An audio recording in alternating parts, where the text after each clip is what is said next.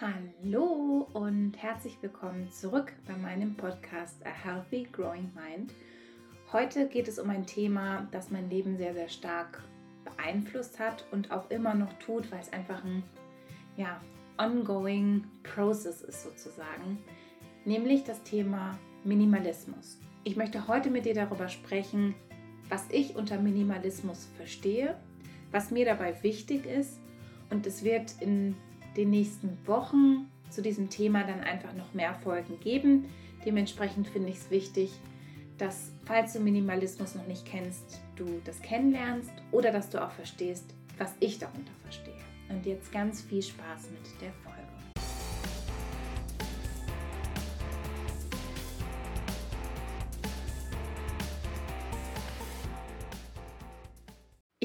Nicht mehr sagen, wann ich mit dem Thema Minimalismus genau angefangen habe, aber es muss so vor ungefähr drei Jahren gewesen sein.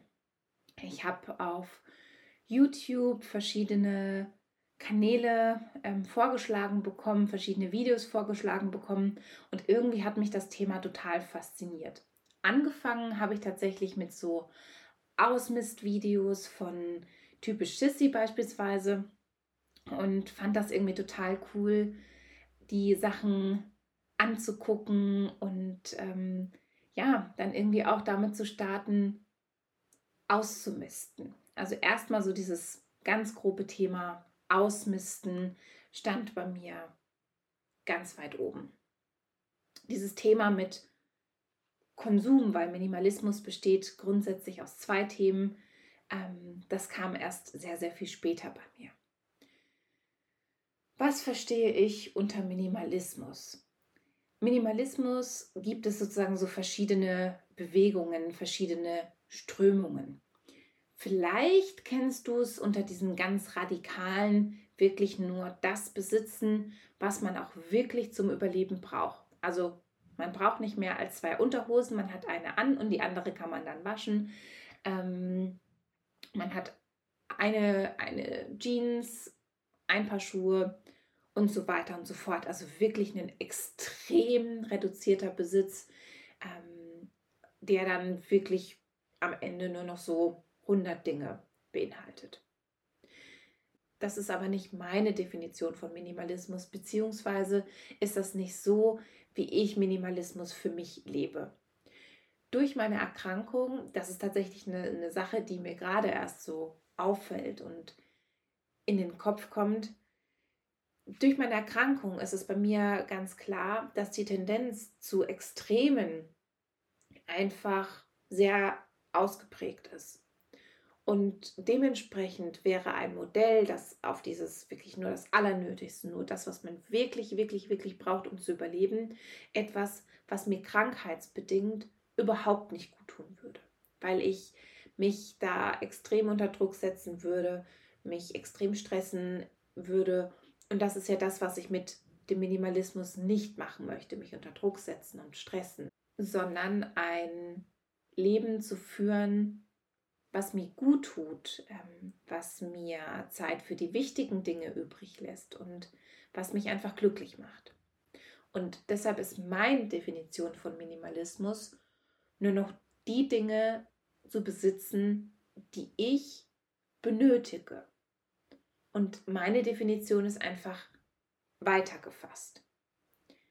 Darunter ja, fallen einerseits Dinge, die ich wirklich zum Überleben brauche. So, also beispielsweise einen Kochtopf oder eine Pfanne oder ein Messer. So, das sind einfach Dinge, die ich für mein Überleben benötige. Dann habe ich aber auch Dinge darüber hinaus, die ich vielleicht nicht unbedingt bräuchte, weil etwas anderes den gleichen Nutzen auch erfüllen kann, es mir aber total gut tut und mich glücklich macht und mich entlastet. Darunter fällt zum Beispiel ein Reiskocher, der auch eine Dampfgarfunktion hat. Ich bin ganz schlecht im Reiskochen, im Nudelnkochen, in solchen Dingen man kann sich jetzt fragen, wie schafft man das? Dass zum Beispiel Nudeln immer wieder anbrennen. Keine Ahnung, passiert einfach. Und es gibt für mich Momente, da möchte ich einfach schnell kochen und dieses Produkt Reiskocher zum Beispiel hilft mir einfach dabei, weil ich den Reis da reinpacke und ich muss mich darum nicht mehr gedanklich kümmern. So, der kann nicht überkochen, der brennt nicht an, sondern am Ende ist der Reis einfach fertig, der schaltet sich aus, ist aus meinem Kopf raus und hilft mir einfach beim Kochen total. Es gibt aber auch die Kategorie Deko zum Beispiel. Kein Mensch braucht ein Bild an der Wand, so zum Überleben sozusagen. Aber manche Bilder machen mich ganz schön glücklich. Und ich habe am Anfang schon gesagt, dass es ein Prozess ist. Ein Prozess ist, in dem man sich einfach selbst immer weiter kennenlernen darf. Wenn man da rangeht und sagt, so jetzt misst sich alles aus und alles ist weg und alles ist so clean und das so als Wettbewerb sieht in Bezug auf, ich habe gesehen, der und der YouTuber hat äh, noch zehn Hosen, so. Ich habe noch zwölf, ich schaffe es auf neun runterzukommen. Dann wird das Ganze, glaube ich, sehr anstrengend und auch problematisch. Das heißt, ich sehe Minimalismus nicht als Wettrennen, wer weniger Dinge besitzt, sondern als ein kollektives, wir setzen uns damit auseinander, was wir einzeln brauchen. Und jeder tut seinen Schritt. Jeder gibt seinen Beitrag dazu, unsere Erde wieder ein Stück besser zu machen und diesen sinnlosen Konsum von Dingen einfach zu stoppen. Sinnloser Konsum beispielsweise sind oftmals Klamotten. Und ich möchte da noch gar nicht irgendwie drauf eingehen, wie Klamotten teilweise produziert werden. Aber einfach nur die Tatsache, dass viele Menschen einfach Dinge nach Monaten in ihrem Kleiderschrank wiederfinden, von denen sie gar nicht mehr wussten, dass sie in ihrem Kleiderschrank sind. Das ist doch krass. Das ist doch krass, dass wir so viele Dinge besitzen, dass wir gar nicht merken, wenn etwas verschwindet. Finde ich heftig. Schuhe sind auch so ein tolles Thema. Ich weiß gar nicht, wie viel Schuhe der durchschnittliche Deutsche besitzt. Aber wenn du mal die Leute danach fragst oder wenn du zum Beispiel auf Arbeit mal darauf achtest, wie viel Paar Schuhe die Menschen wirklich regelmäßig tragen, dann sind das vermutlich zwei oder drei. Aber trotzdem sind unsere Schuhschränke voll mit irgendwelchen Schuhen, die wir gar nicht anziehen. Und es gibt sicherlich Menschen, die machen diese Schuhe in den Schränken so unfassbar glücklich. Es gibt ja Leute, die tatsächlich äh, offene Schuhschränke haben, die da ihre Schuhe ausstellen und die sie dann wirklich hegen, pflegen und lieben. Dann ist das vollkommen fein, weil jeder Mensch für sich herausfinden muss, was Minimalismus bedeutet und was er braucht um gut zu leben und um glücklich zu sein. Und das kann man nicht pauschalisieren oder auch bewerten. Es gibt Sammler, die tausende Briefmarken haben. Braucht man die? Nö. Macht es ihn glücklich? Vermutlich ja.